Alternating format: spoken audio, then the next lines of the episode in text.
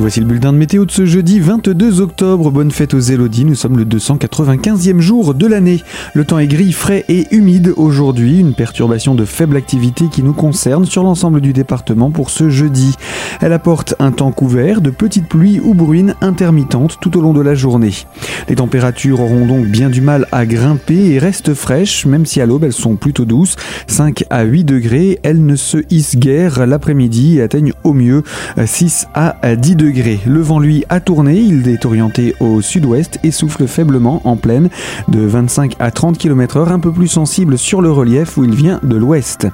Pour les jours à venir, un temps plus sec demain, mais encore de nombreuses grisailles qui devraient laisser filtrer quelques éclaircies, surtout sur le relief. Le mercure, lui, grimpe un petit peu plus en maximal. Il atteint jusqu'à 13 degrés en pleine.